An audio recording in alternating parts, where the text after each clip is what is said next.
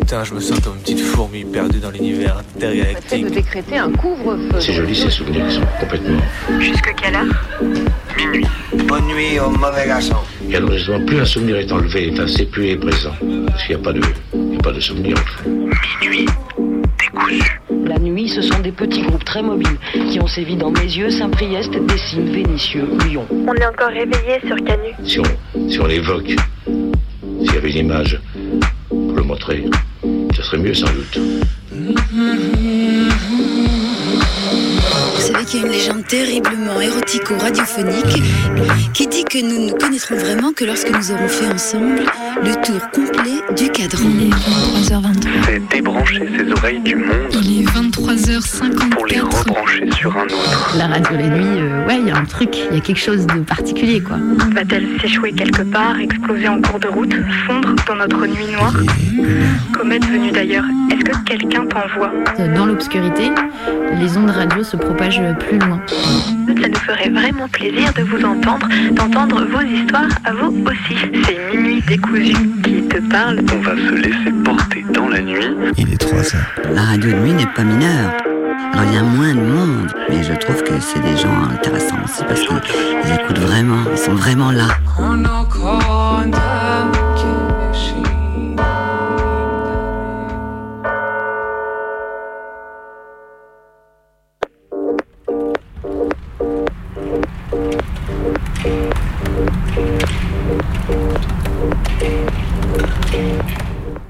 N'est pas coutume, on va commencer par une bonne nouvelle de lutte, assez rare pour qu'on s'attarde dessus. Euh, le parquet d'Evry a enfin transmis l'autopsie d'Alassane Sangaré à ses proches, prouvant, ainsi qu'il ne s'est pas donc suicidé. Pour rappel, Alassane est mort à la prison de Fleury le 24 novembre dernier. Euh, depuis la paix, le parquet baladait la famille et les proches d'Alassane dans tous les sens en faisant tout pour cacher l'évidence du rapport d'autopsie. L'accès à l'autopsie d'Alassane lance une nouvelle étape dans le combat pour la vérité et la justice autour de cette affaire. La prochaine, étape se jouera sûrement au tribunal dans les prochains mois contre l'administration pénitentiaire responsable en tout point de la mort d'Alassane à Fleury-Mérogis. On ne cessera de le répéter, la prison tue, la prison mutile, la prison détruit des familles.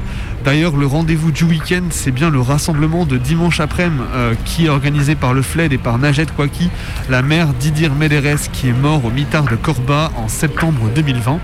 Venez en nombre, euh, venez montrer votre soutien à toutes les familles, tous les proches qui ont perdu quelqu'un en prison ou qui soutiennent quelqu'un à l'intérieur. C'est vraiment hyper, hyper important, on ne le répétera jamais assez. Rendez-vous donc dimanche 28 mai, c'est ce dimanche, 14h, place Bellecour, et ailleurs en France, soyons nombreux et nombreuses.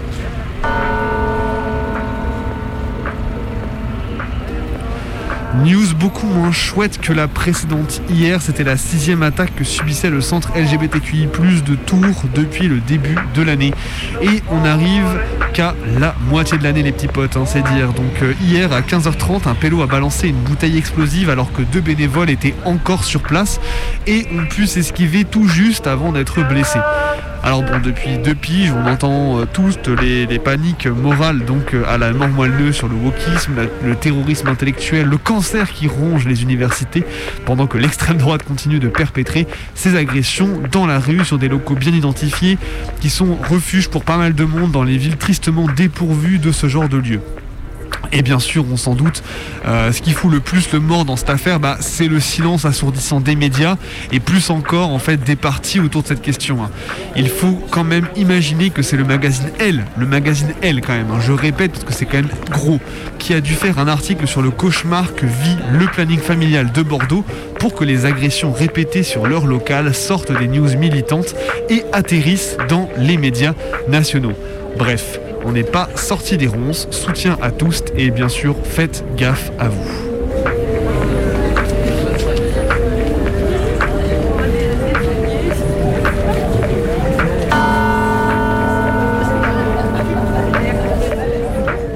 Que le remplissage des piscines est limité, voire interdit dans plusieurs départements, qu'en est-il de l'utilisation de l'eau de pluie?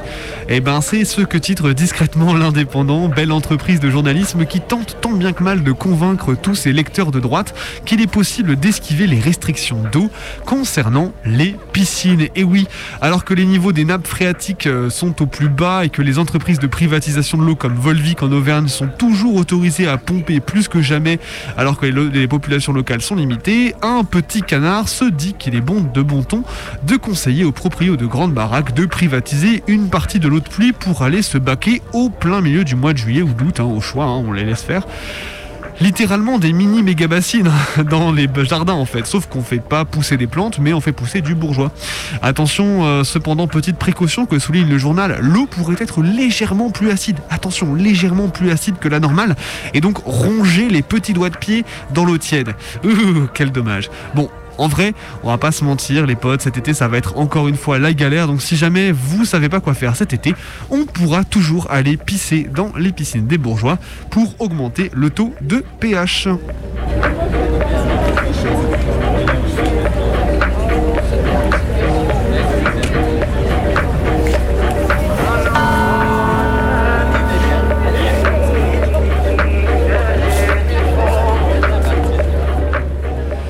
Et il est 23h08 sur les ondes rebelles de Radio Canu. Vous êtes à l'écoute de Minuit décousu, votre émission du mardi soir.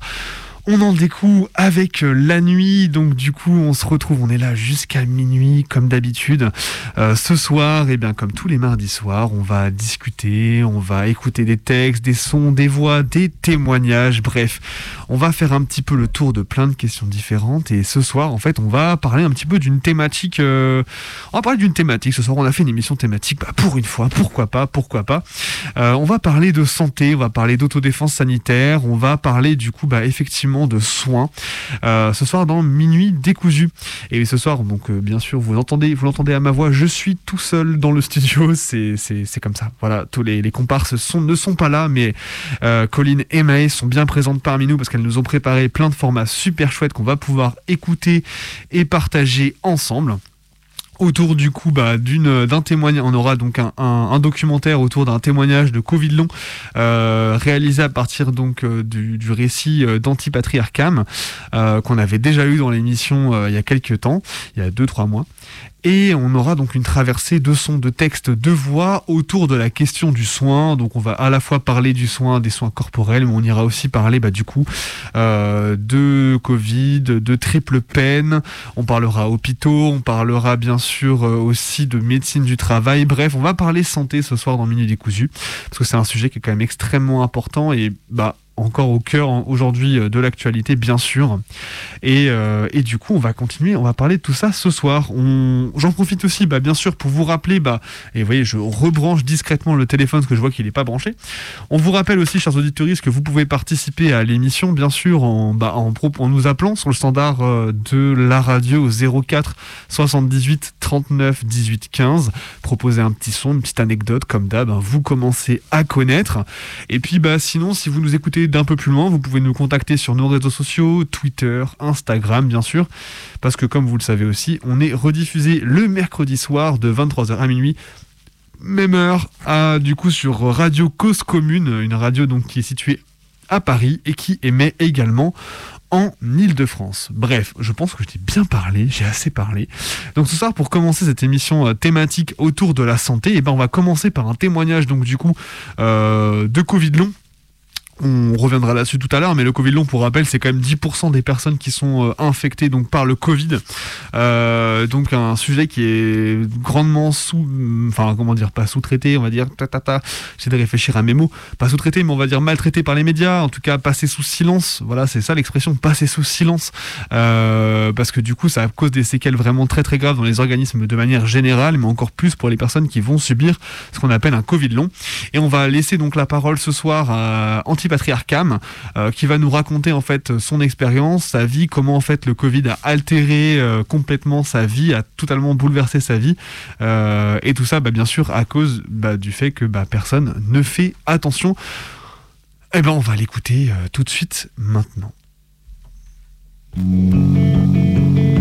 On est le 1er avril Et ça fait un an que j'ai eu mes premiers symptômes du Covid. Ça fait un an que toute cette histoire a littéralement chamboulé ma vie. On évoque le- la lutte contre le coronavirus, on est à 80 morts. Près de 3000 cas recensés, la plupart dans la zone où 56 millions d'habitants ont été confinés. Les hôpitaux et les médecins sur place doivent faire face à un flot continu de patients qui s'interrogent. Et l'OMS estime désormais élever la menace représentée par l'épidémie, cela à l'échelle internationale.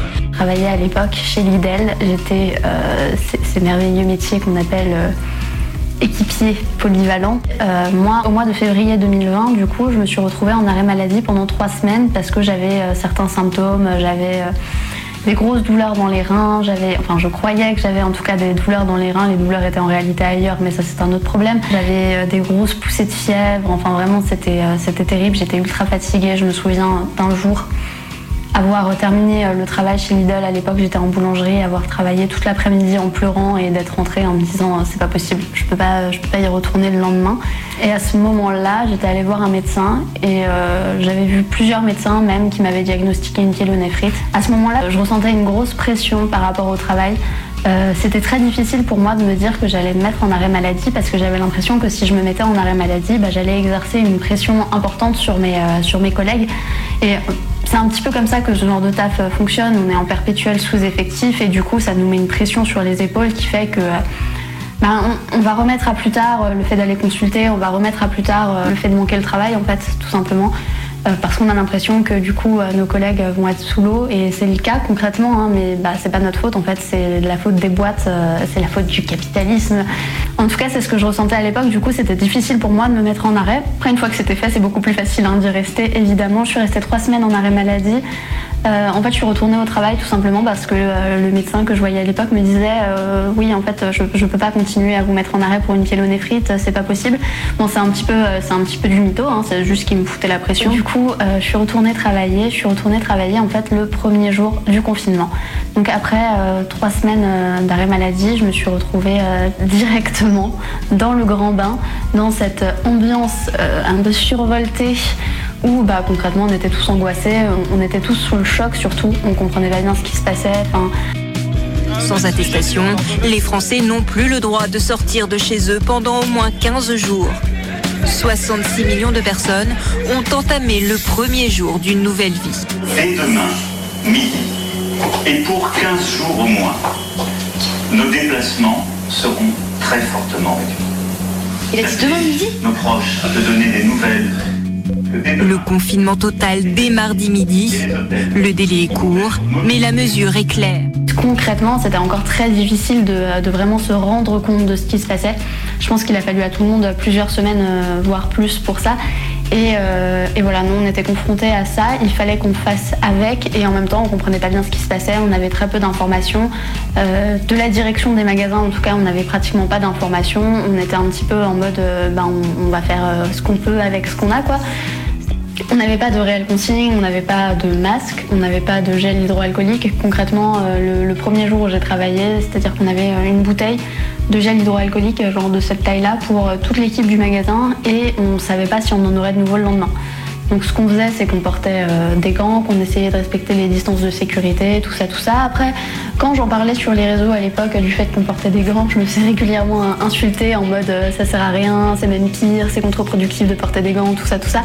Mais en fait, concrètement, il faut juste se dire qu'à un moment donné, c'est le seul truc qui ressemblait à une protection qu'on avait. Alors même si c'était contre-productif, c'était tellement genre le seul truc qu'on avait qu'on avait besoin moralement de se raccrocher à ça, de se raccrocher à quelque chose qui ressemble à une protection. Euh, voilà, concrètement, on avait le droit et ça nous a été précisé qu'on avait le droit euh, de porter les masques euh, si on en avait. Le fait que ça a été précisé, ça me semble important parce que, bah, en fait, moi, ça me, semblerait juste logique. Je n'ai pas bien compris qu'on ait besoin de nous préciser ça. Enfin, ça signifiait quelque chose pour moi qu'on me le précise réellement. Et voilà, on n'avait avait rien du tout. Ce qui engendrait d'ailleurs une certaine frustration parce qu'on voyait beaucoup de clients qui débarquaient avec des masques, avec plein de choses et tout ça, et qu'ils étaient suréquipés par rapport à nous. C'était vraiment très dur et très frustrant moralement de voir ça, de voir euh, la différence qu'il y avait, de voir que c'est des choses qui auraient dû nous être fournies euh, par le travail, par l'État, par peu importe par qui ça aurait dû nous être fourni et c'était pas le cas.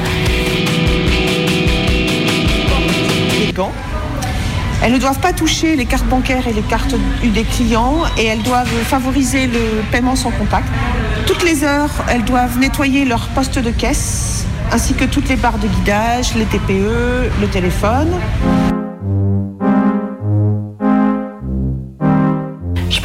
Qu'on commence à avoir vraiment euh, des masques tous les jours, euh, qu'on commence à avoir des visières aussi, ça on l'a eu euh, assez, enfin à peu près en même temps que le reste. Et pour qu'on ait aussi du gel hydroalcoolique, ça a pris vraiment du temps. Ça a pris, je pense, une à deux semaines pour qu'on en ait euh, tout le temps. On improvisait euh, sur le moment avec ce qu'on avait. On essayait euh, de faire avec les directives absurdes qu'on refaisait au fur et à mesure, les, enfin les, trucs qui se contredisaient de partout. Mais au final, pour ma part, ça a été un total échec et on y arrive maintenant.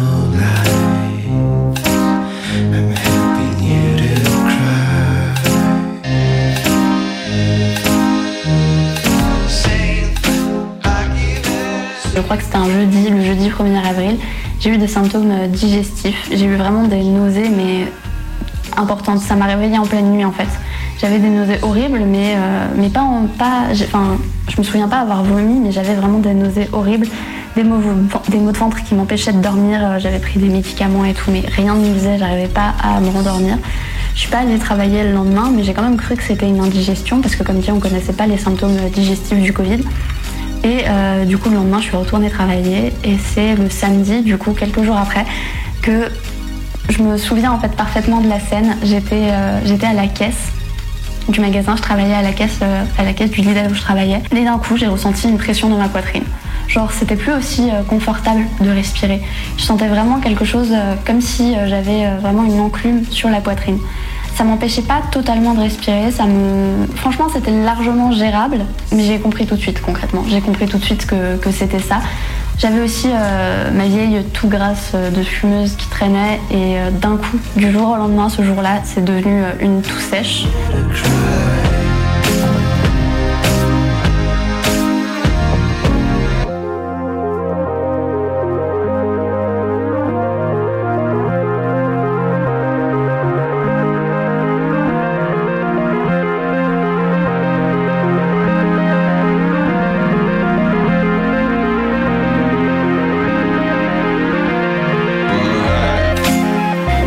J'ai eus à ce moment-là étaient relativement soft, hein. franchement c'était largement vivable.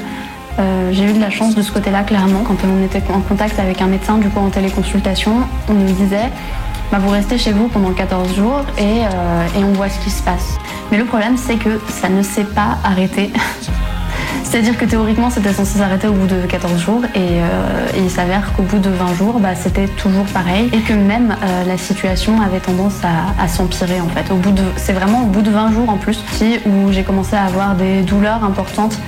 euh, des douleurs dans, les lombaires, dans le dos, des douleurs aux jambes, des douleurs dans les cuisses, des douleurs dans les mains, dans les pieds, une perte d'appétit, enfin j'arrivais plus à manger, j'étais fatiguée toute la journée, je pouvais à peine je pouvais à peine aller euh, m'activer une heure dans la journée et encore par petits morceaux. J'étais vraiment euh, clouée au lit. Et du coup, à ce moment-là, forcément, au bout de 20 jours, mon troisième arrêt maladie touchait à sa fin. J'ai dû reprendre une téléconsultation avec une médecin, une médecin qui m'a simplement dit que, bah écoutez madame, euh, le Covid c'est 14 jours, hein, le Covid c'est 14 jours, donc voilà, là ça fait 20 jours que vous êtes en arrêt maladie, il faut retourner travailler.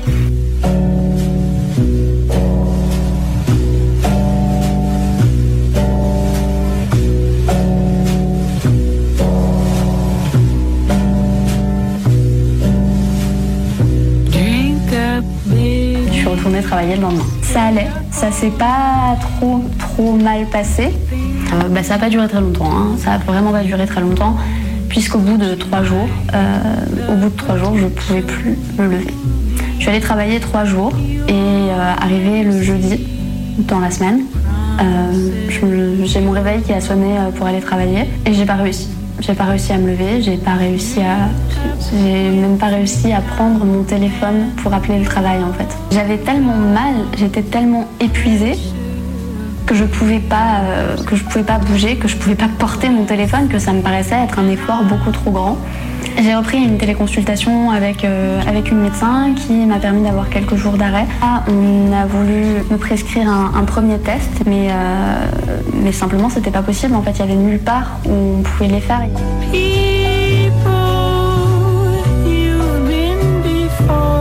that you don't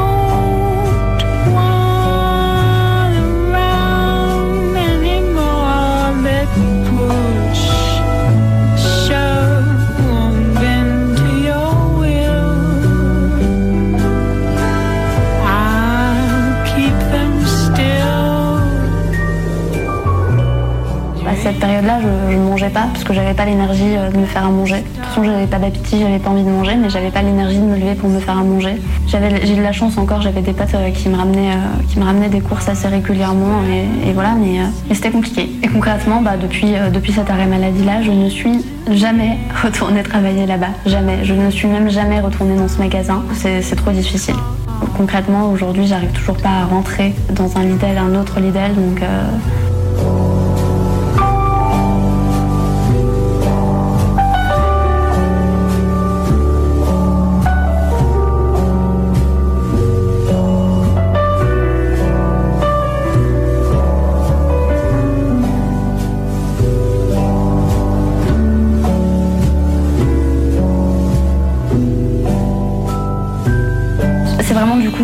Euh, de J20, à partir du jour 20, que ça a été un peu la descente aux enfers, que ça a été vraiment euh, le déferlement de gros symptômes euh, qui n'étaient pas considérés comme des symptômes du Covid à cette période-là. Alors attendez, parler de Covid long en avril, voilà.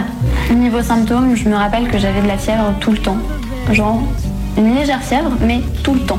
Absolument tout le temps. J'étais ultra fatiguée, je pouvais, je pouvais vraiment pas faire grand chose. Je pouvais peut-être, ouais, comme, ben, comme je l'ai dit tout à l'heure déjà, être active à peu près une heure euh, par jour et, euh, et voilà, par petits morceaux, hein, pas euh, une heure de suite, c'était pas possible. J'avais des douleurs dans les jambes qui m'empêchaient de marcher, qui, quand, j'allais à un rendez-vous chez un médecin, je me souviens que euh, me fallait 3 à 4 jours pour m'en remettre. Enfin, c'était vraiment, vraiment infernal. J'avais toujours cette pression dans la poitrine qui revenait, j'avais pas d'appétit, mon IMC il est descendu en dessous des 16, enfin c'était n'importe quoi. J'avais de l'asthme aussi, alors que j'ai jamais été asthmatique de ma vie, enfin. Et j'ai commencé à voir euh, plein de médecins, plein plein de médecins.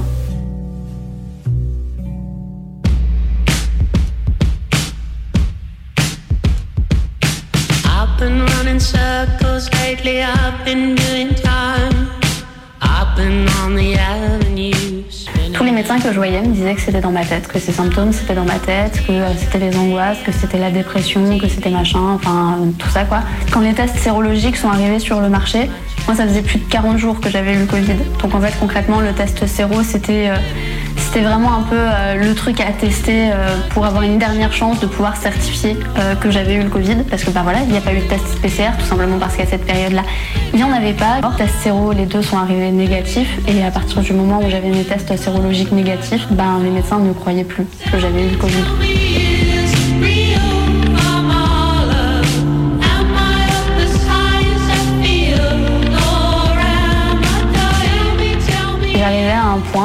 Les médecins, mes symptômes étaient dans la tête, dans ma tête, mais le fait que j'ai eu le Covid même était dans ma tête.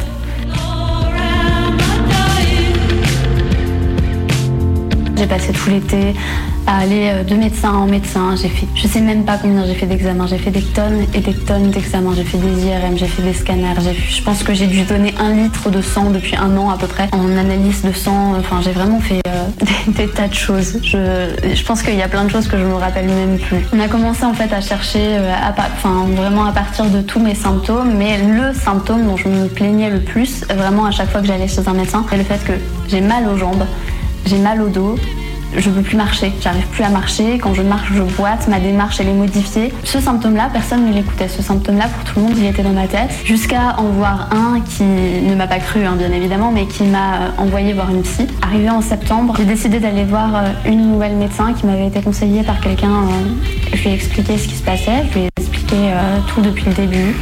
Et qui a eu l'idée révolutionnaire de me faire faire, après cinq mois complets de recherche, euh, qui s'est dit, bah, tiens, et si on faisait un scanner de l'endroit où vous plaignez le plus d'avoir mal? Et là, ça a été un peu la clé. Là, ça, les choses ont commencé à bouger. Du coup, cette médecin m'a fait faire un scanner du rachis lombaire, m'a fait faire un scanner de l'endroit où j'avais mal. Et, euh, et là, la réponse, elle a, été, elle a été tout de suite en fait. Le compte rendu du scanner, il, donnait déjà euh, des indications sur le fait que j'avais potentiellement une, une, inflam- une inflammation des sacroiliaques. À partir de là, ça a commencé. J'ai vu, j'ai continué à voir cette médecin d'abord. J'ai fait des examens complémentaires, j'ai fini par aller voir un rhumatologue et à ce moment-là, j'ai décidé de, j'ai décidé de quitter Marseille. Enfin, j'ai pas eu, j'ai pas eu tellement le choix. Never met you, never met you, never met you if I never met you. J'essayais, euh, j'ai fait, j'avais fait une demande de rupture conventionnelle avec l'IDEL qui a été refusée. Euh, j'ai essayé de faire un, un parcours d'inaptitude, mais euh, il m'a fallu 3 à 4 mois rien que pour obtenir les coordonnées de la médecine du travail, une médecine du travail que j'aurais dû voir dès le début de mon contrat mais que je n'avais jamais vue. Enfin voilà, vraiment le bazar et je pense que ça étonnera personne euh, si vous connaissez un peu les droits des salariés, euh, si vous vous intéressez un peu au syndicalisme, tout ça, tout ça. Vous savez à quel point c'est difficile de communiquer avec ces grosses sociétés capitalistes.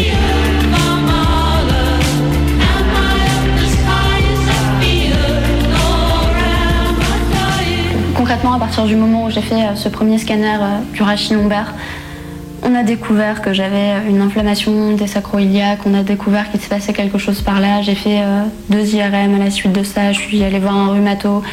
J'ai vu un cardiologue aussi en passant parce que j'avais des problèmes au cœur, enfin tout un tas, tout un tas de, trucs et, et de bazar et, et voilà.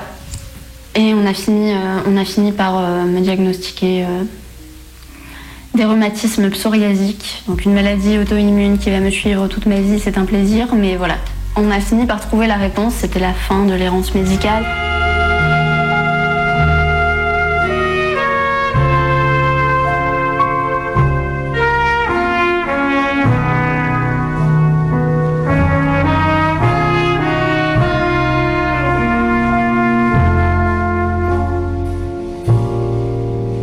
Dwa serduszka, cztery oczy. Ça a duré jusqu'à... euh, pour avoir ce premier diagnostic, concrètement, je l'ai eu le 30 novembre 2020, je pense. Et deux semaines après, euh, j'ai quitté... euh, deux semaines après, j'ai quitté Marseille. Czarne oczka, co płaczecie, że się spotkać nie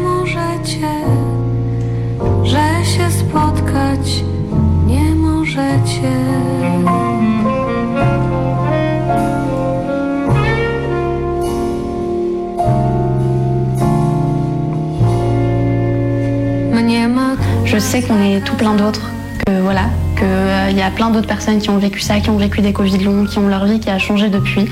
Euh, bah moi concrètement, depuis que j'ai chopé le Covid, je suis handicapée, j'ai perdu toute autonomie financière.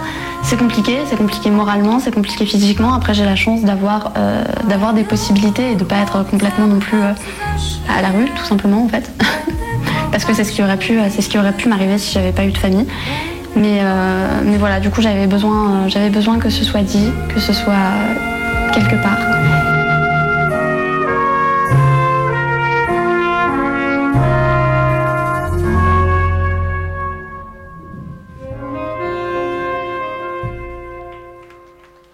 Et il est pile poil 23h30 et vous écoutez toujours Minuit décousu, votre émission du mardi soir de 23h à minuit.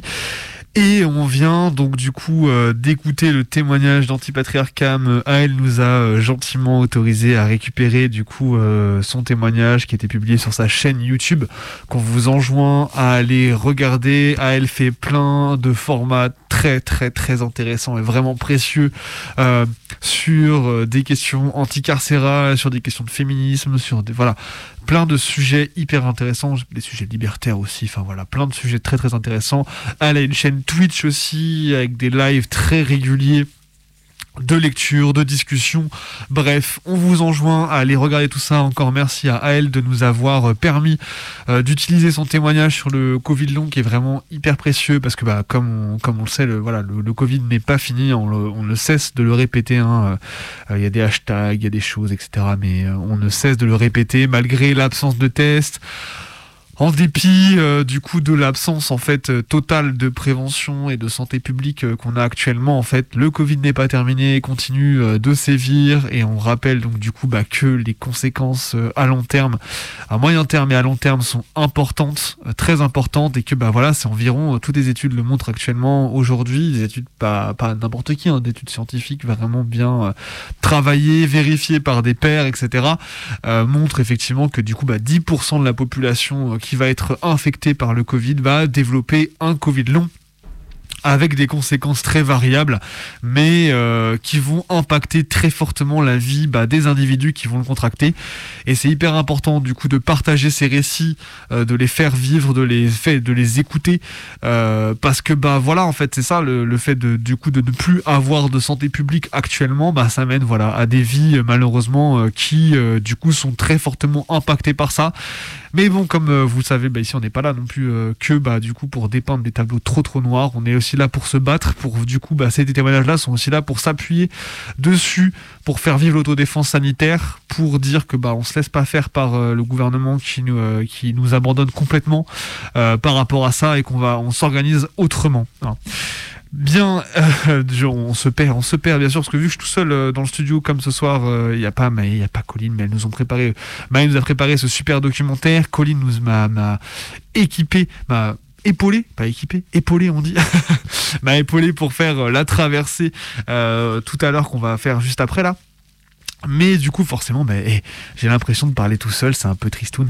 Euh, bien, donc du coup, euh, avant de passer à la suite, je vous rappelle que vous pouvez toujours contacter l'émission comme d'hab. Donc du coup, sur le standard de l'émission, vous pouvez également nous contacter sur nos réseaux sociaux. On a même, on a même une adresse mail minuitdécousu@laposte.mail si vous voulez nous contacter pour un témoignage, pour un son, pour un big up, nous dire ce que vous avez pensé euh, d'un témoignage. Nous, on est toujours là pour écouter. Ça fait toujours plaisir d'avoir vos retours par euh, par écrit. C'est trop cool. Bien, et bah du coup, avant de passer à la suite, on va s'écouter un petit son parce que bah pourquoi pas, pourquoi pas. Et je vous propose d'écouter un morceau euh, de Run the Jewels. C'est pas la première fois qu'on écoute ce groupe dans l'émission. En ce moment, je boucle un peu dessus. Et oui, c'est l'avantage euh, d'avoir une émission de radio. On passe ce qu'on veut. Et même les, tout, ce qu'on écoute un peu trop, en fait, hein, les trucs qui passent en boucle. Et ben moi, en ce moment, c'est Run the Jewels. Et ce morceau, Just, est vraiment just euh, parfait, en fait. Donc on va se l'écouter ensemble avant de passer du coup à la traversée sur le soin. Mastered economics cause you took yourself from squalor. Slave. Mastered academics cause your grace said you a scholar. Slave. Mastered Instagram cause you can instigate a follow. Shit. Look at all these slave masters posing on your dollar. Get it? Look at all these slave masters posing on your dollar. Get it? Look at all these slave masters posing on your dollar. Get it? Look at all these slave masters posing on your dollar. Get it? Look at all these slave masters. Ay, been it time, I'm on mine, I be minding mine. Every time on my grind, I'm just trying to shine. Make a dollar, government, they want a dozen dime. The petty kind might kill you cause they see you shine.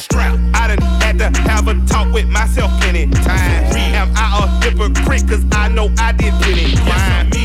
I get broke too many times, I might slang some iron. You believe corporations running marijuana. Ooh, and your country getting ran by a casino owner. Ooh, pedophile sponsor all these fucking racist bastards.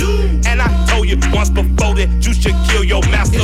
Now that's the line that's probably gonna get my ass my assassin. Master of these politics, you swear that you got options. Master of opinion, cause you vote with the white collar. The 13th Amendment says that slavery's abolished. Yeah. Look at all these slave masters posing on your dollar. Get it? Look at all these slave masters posing on your dollar. Get it? Look at all these slave masters posing on your dollar. Get it? Look at all these slave masters posing on your dollar. Get it? Look at all these slave masters. Confucius say, Man, you better thug out. Get the bag and the bug out. Uh, try to run home, you might run your luck out. Cause just when your base is loaded, they'll roll a grenade in the dugout. Folk, not a mellow bunch. We got our thumbs in the air like hella bust. Uh, look at who we done blessed with our trust. I don't think we'll be left with too much. Hand on my heart, on my mind, on my drugs. Got a find a gut punch for your Atlas shrug. Love or not love, it's just that dumb. Lord, sweet Buddha, please make me numb. Rain bounce off walls like a Sinian Roomba. Just found out it's created stupid. Lit by the super moon or too lucid. Plus got shrooms in the blood, I'm fuming. BP, Richie, this is New York City. The X on the living. Just us stuck here shitting. When murderous choco cops still earning a living. Funny how some say money don't matter. That's rich now, in it? Get it? Comedy. Try to sell packets, supposed to get food, get killed. It's not an anomaly. Hey, it's just money. Mastered economics, cause you took yourself from squalor. Mastered academics, cause your grace said you a scholar. Mastered Instagram, cause you can instigate a follow. Yeah. Look at all these slave masters. Let it sink in. 2020, run the map. Raw one cut in my hourglass. Don't watch it spill to the bottom half. You see the piece now running fast on the tarmac. Get a starter jack. C4 when I run it back. Like a track star on a record lap.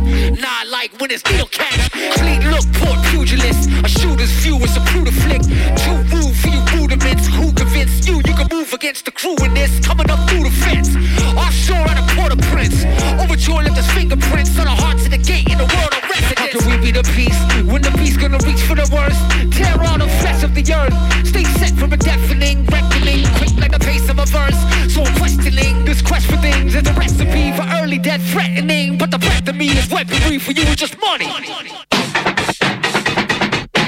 Docteur Maury, vous êtes l'auteur d'un ouvrage remarquable, peut-être même capital euh, Je vous remercie. en ce qui concerne la médecine, puisqu'il s'intitule Soignez-vous par le vin.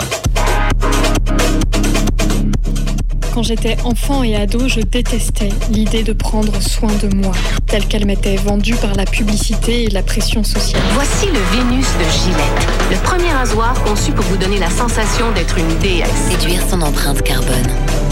Vadilair, prendre soin de l'essentiel? Madame, vous prenez soin de votre peau Oui. Partout? Oui. Partout, partout Oui. Partout, partout, partout. Il est urgent de prendre soin. Il est Ça urgent. me paraissait complètement à côté de la plaque. Comment m'enlever des poils un à un ou me brûler à la cire pour qu'ensuite ces poils repoussent et s'incarnent et me fassent des boutons et des plaques pourrait être prendre soin de moi. Comment m'habiller avec des décolletés que je remonte toutes les 5 minutes, des jupes pas pratiques et des chaussures inconfortables serait prendre soin de moi. Je prenais soin de moi en m'habillant chaudement, en riant avec des amis, en lisant, en imaginant, en réfléchissant. Prendre soin de soi, à cette époque où j'étais exempte ou presque de travail domestique, ça n'avait pas de sens. Alors qu'aujourd'hui, il m'apparaît bien sûr salutaire de prendre des pauses, de fermer les écrans, de me faire un bon repas, bref, ce que je recoupe derrière le terme prendre soin de moi. Et non, bah, toujours pas de crème en tout genre, de lotion ou de séance en institut de beauté. Grand bien à celles qui kiffent, euh, mais je passe mon tour. Le problème, c'est que quand on me disait tu devrais prendre soin de toi, ce qu'on me disait réellement, c'était que l'image que je renvoyais n'était pas attirante, sexy, jolie, plaisante à l'œil. Je regrette cette confusion des termes car pendant longtemps, j'ai par ce biais rejeté toute notion de soin qui me paraissait artificielle et futile. En parallèle, pourtant, je passais des heures à écouter mes amis, répondre à leurs sollicitations de conseils, demander des nouvelles, m'inquiéter, prévoir, anticiper. À la maison, j'anticipais la fatigue de mes parents et je réajustais ce que je pouvais pour les alléger. J'étais du genre à prendre la défense de la veuve de l'orphelin, c'est-à-dire dans un contexte écolier, des pris pour cible et des inadaptés sociaux. Avec mon premier amoureux sérieux, je m'étais carrément découvert une vocation d'infirmière, comme c'est si banal et pourtant si problématique. Dès que j'ai eu l'âge, j'ai passé mon BAFA et j'ai accompagné en vacances des enfants et puis des adultes en situation de handicap mental. J'ai écouté, préparé des animations, des jeux et des sorties. J'ai aidé à la toilette, j'ai fait des lits récurés des sanitaires, conduit des véhicules, pas dormi de la nuit, accueilli des larmes, des peurs, des joies, toujours dans la disponibilité et le respect des personnes qui venaient passer les meilleures vacances possibles. J'étais dans le soin, sans cesse. Je pensais que c'était normal, que tout le monde agissait comme ça. Et puis, le féminisme est passé par là. Dans les années 80, alors qu'elle luttait contre le cancer, Audre Lorde a affirmé que de prendre soin d'elle était un acte de guerre politique. Depuis, le self-care est devenu un mot à la mode dans les milieux activistes. La rhétorique du self-care est passée de spécifique à universelle, de provocante à obligatoire. Lorsqu'on parle de self-care aujourd'hui, parle-t-on de la même chose que Lord? Il est temps de réexaminer ce concept.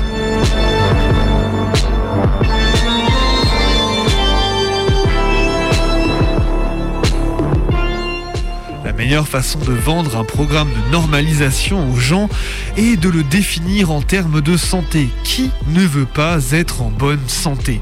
Mais comme le self, le soi et le care, l'attention, la santé n'est pas monolithique. En soi, la santé n'est pas intrinsèquement bonne. Elle est tout simplement la condition qui permet à un système de continuer de fonctionner. Vous pouvez parler de la santé d'une économie ou de la santé d'un écosystème. Ils sont souvent en opposition.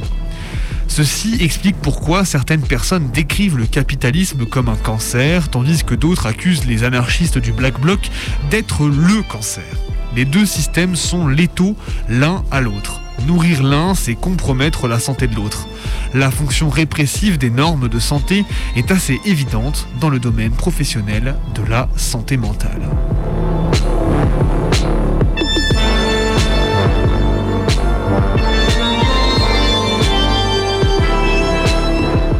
Une société capitaliste, la tendance à mesurer la santé en termes de productivité ne devrait pas être surprenante.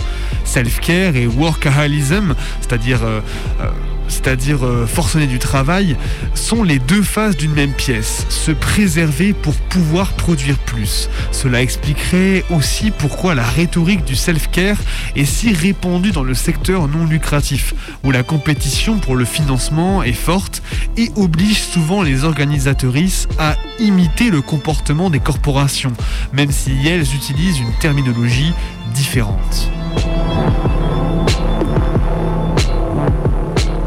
Si le self-care est simplement un moyen d'atténuer l'impact de la demande sans cesse croissante pour plus de productivité plutôt qu'un rejet transformatif de cette demande, il fait partie du problème.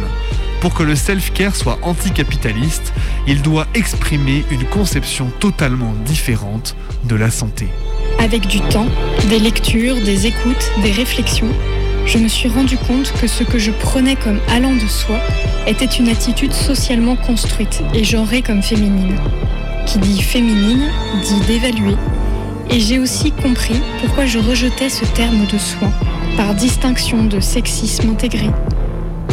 Je ne cesse d'oublier et je me reprends régulièrement à la figure que oui, prendre soin des autres est un savoir-faire qui n'est pas inné et que l'apprentissage peut être long. Quand je vois des amis devenir fuyants au moindre problème, incapables d'écouter l'expression de sentiments, de relancer une conversation, perdre des liens dès qu'une minime distance se crée, ne pas avoir d'amitié sur lesquelles compter, voire même ne pas arriver à lire leurs propres sentiments, je me rappelle que la division genrée de la société crée des adultes amputés de leur propre analyse d'eux-mêmes, indifférents ou peureux à leur propre vie intérieure et sentimentale. Cette constatation m'effraie et me met en colère. Alors je remercie les féministes, notamment les féministes queer, d'avoir et de continuer à questionner ce terme de soin comme il le mérite. Et puis, je pense qu'on le vaut bien.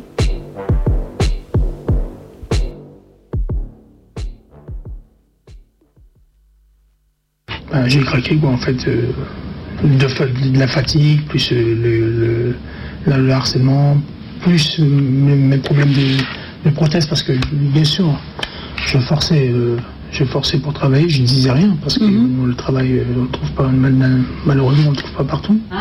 Pendant des années, il a caché son handicap pour conserver son poste.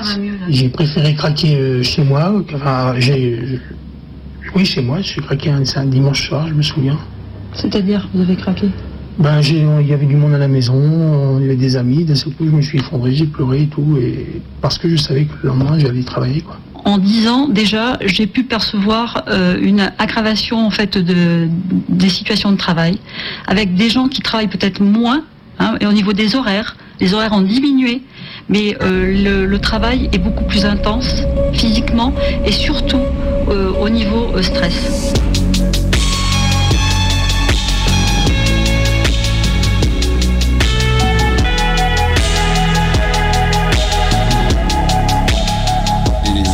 Qui refusent, qui refusent des malades qui ont le sida, les ambulanciers qui refusent, qui refusent des malades. Tu deviens un pestiféré en quelque sorte. C'est vrai que, par exemple, chez nous, quand on veut passer un scanner, ce sont des gens qui passent en dernier.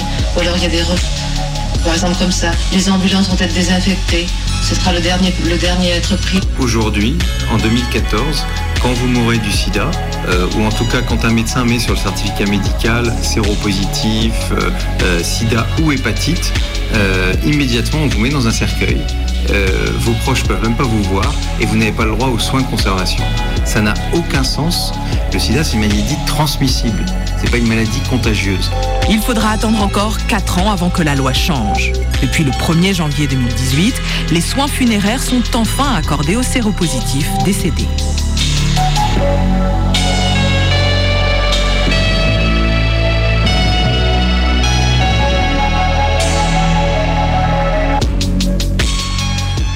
Incarcération, je subis des discriminations. Le médecin ouvre votre cellule et vous parle à haute voix, et les cellules à côté entendent tout. Plusieurs agents pénitentiaires, quand ils rigolent avec moi, ils m'ont dit Écoute, toi, t'es foutu. On sait ce que tu as comme maladie grave, on sait tout, même que tu as subi des viols dans ta jeunesse. Alors je me demande où est le secret professionnel. Donc je vis 24 heures sur 24 en cellule repliée sur moi-même. On m'appelle à la polyclinique de la prison. À chaque fois, je passe en dernier.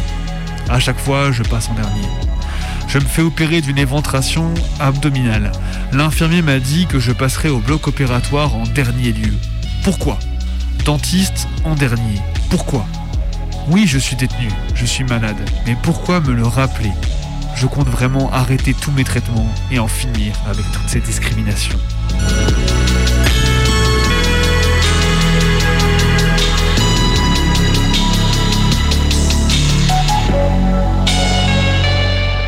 Les autres me disent Tu as le sida, tu es contagieux, tu vas mourir. Tes manières, t'es pas homo toi? On t'a opéré du ventre suite à une éventration ou t'as fait une césarienne? T'as accouché grande folle? Non, tu peux pas travailler. T'as le sida et l'hépatite.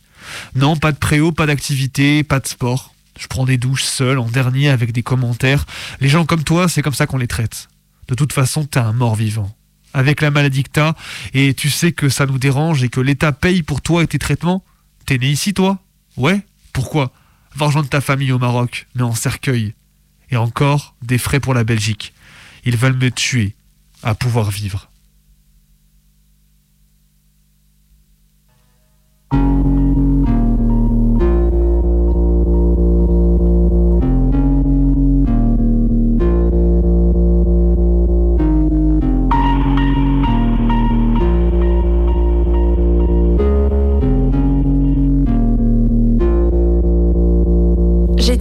Je suis Covid consciente depuis octobre-novembre 2022. Avant, je suivais la pandémie via principalement France TV, Arte. J'en avais donc presque oublié le sujet en 2022, une fois passé mon infection en février, première détectée, légère. J'adhérais à peu près au rassurisme du gouvernement.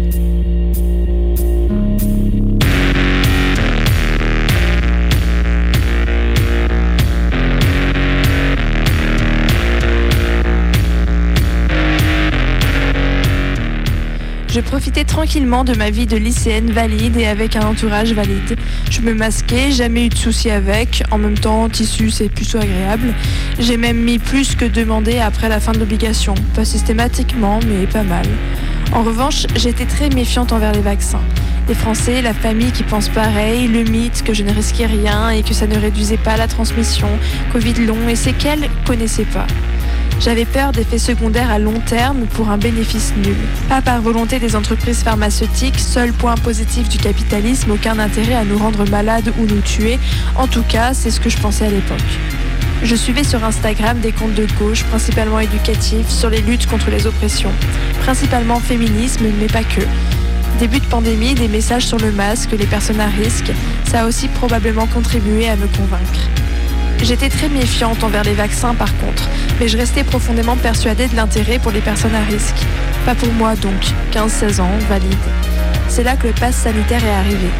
Je l'ai très mal pris. Moi qui pensais passer entre les mailles du filet, c'était fini. Certains milieux de gauche que je suivais étaient aussi très en colère. Je voyais bien qu'ils tombaient dans le complotisme, que j'ai toujours refusé, heureusement. Je n'avais pas vraiment conscience qu'ils étaient d'extrême droite, même si confusément je devais le sentir. Certaines analogies à 39-45 ne trompent pas et me sentir mal à l'aise. J'avais l'impression que les grands médias faisaient exprès d'interviewer les crétins, complotistes et autres illuminés anti-vax pour ridiculiser les doutes et la méfiance qu'on avait. Bon, en y repensant, c'est pas surprenant qu'il n'ait trouvé que ça chez les anti-vax à interviewer. D'ailleurs, je me souviens d'un C'est dans l'air où on expliquait que le vaccin disparaissait de l'organisme au bout de six mois suite à une question sur les effets à long terme. Ça n'avait pas suffi, mais ça m'avait pas mal rassuré à l'époque. Merci. Je m'étais faite vacciner presque contre mon gré au début de l'été 2021. J'en avais gardé une certaine colère contre le vaccin, je soutenais pas mal ce qui ne me semblait pas complotiste. Effet sur les règles invisibilisées, expérimentation non terminée, ce genre de choses. Pas mal de dérision sur les règles aussi, à cause de leur absurdité. Couvre-feu, les gens se concentrent encore plus sur certains horaires pour aller faire leurs courses, augmentation de la densité et donc des risques. Le fameux café avec le virus qui passe au-dessus de la tête si assise. Ce genre de mesures sans logique ou intérêt. J'aimais déjà peu le gouvernement et ces mesures autoritaires et absurdes devaient être dénoncées, même si j'étais mal à l'aise au fond de moi de certains alliés.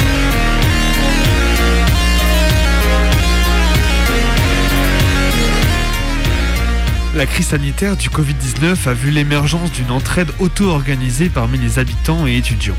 On pense ici notamment aux efforts d'organisation au niveau local par les résidents de Wuhan et de, du Hubei. Les populations du reste du pays mettant en œuvre un soutien à distance au personnel soignant et aux malades de province, ainsi que d'autres formes d'auto-organisation dans certaines villes et régions.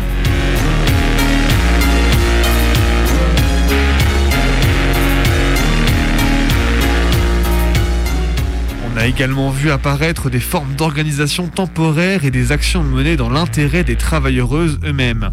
Les plus emblématiques sont les groupes de distribution de masques qui acheminaient du matériel de protection aux travailleuses du nettoyage comme les balayeuses. Les principaux participantes à ces groupes étaient des étudiantes qui ont fait un travail d'enquête autour des conditions de travail dangereuses dans l'industrie du nettoyage et qui ont par la suite décidé de fournir aux des équipements de protection individuels comme des masques, des gants ainsi que du matériel d'information et de prévention sur les mesures à suivre pour se protéger en temps de pandémie.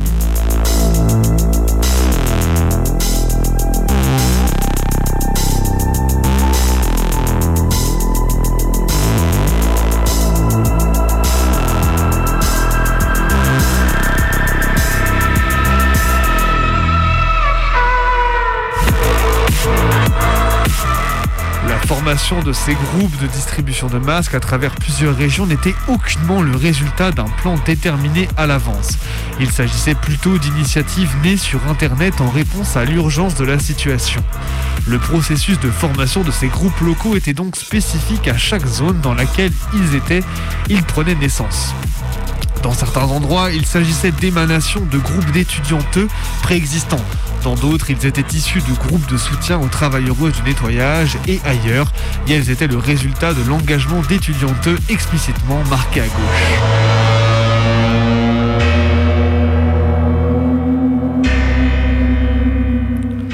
Pratiques organisationnelles de ces groupes étaient relativement ouvertes. Celles qui ont initié leur constitution n'exerçaient pas pardon, la moindre autorité sur les groupes à travers un système hiérarchique.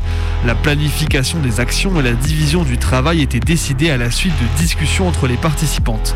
La plupart des fondateuristes n'avaient aucune expérience en matière de travail social communautaire. Certains ne vivaient même pas dans la zone d'intervention du groupe, mais participaient en ligne. Les groupes fonctionnaient au travers d'une participation égalitaire et démocratique de chacun chacune, les volontaires collectant et partageant les informations jour et nuit.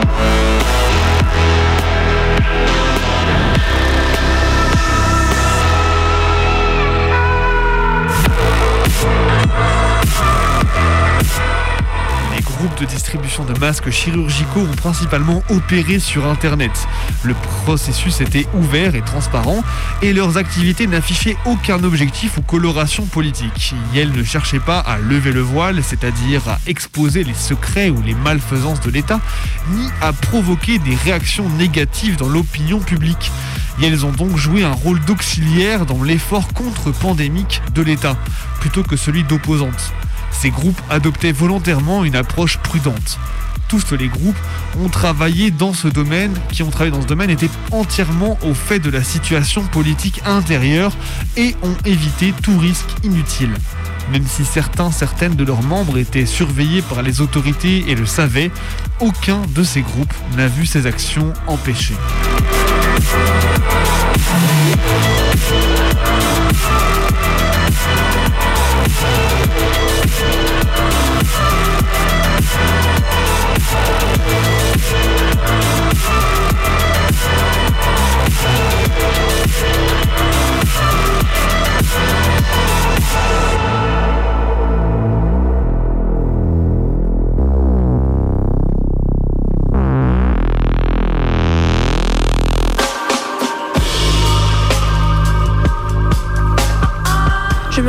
Que même en sortant du déni, même en me réconciliant avec tous les vax, je n'aime toujours pas trop, mais c'est un outil dont il serait dommageable de se passer. Il y a quelques mois, il restait en moi une faille dont je n'avais pas conscience, laissée par ma méfiance envers les vaccins et la mauvaise voie choisie au début de la pandémie. Cet article de Cabriole m'a permis de comprendre enfin pourquoi et ce qui m'avait amené dans cette voie-là. J'ai enfin compris les dissonances que je ressentais confusément pré-réalisation et qui restaient même après, désormais enfouies au fond de moi. Je n'avais pas conscience que ça me manquait, mais j'ai eu la sensation que la dernière pièce d'un puzzle avait enfin comblé un vide. Celui laissé par la gauche.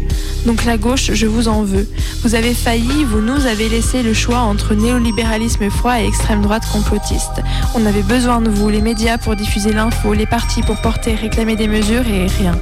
Je m'en veux aussi. C'était stupide d'avoir besoin qu'on me le dise. J'avais beau avoir 15 ans et être en seconde au début de la pandémie, ça ne justifie et n'explique pas tout. C'était intrinsèquement validiste, c'était un mépris du principe de précaution et de la science. J'ai aussi clairement ma part de responsabilité, je la prends. La gauche, les médias, le gouvernement, allez vous faire de même. Pas dans dix ans, s'il vous plaît.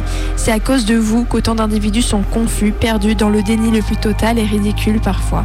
Les antivax, méfiants et compagnie, je suis désolée, vous êtes probablement manipulés et apeurés. Il existe une troisième voie, notre voie dans l'autodéfense sanitaire. Elle n'est pas très audible, dure à trouver, mais elle est là et vous n'êtes pas obligé de soit soutenir le gouvernement, soit vous aller au complotisme d'extrême droite. La confusion sera toujours à notre désavantage. Merci à toute la team qui débunk leurs propos d'ailleurs. Votre travail est très précieux.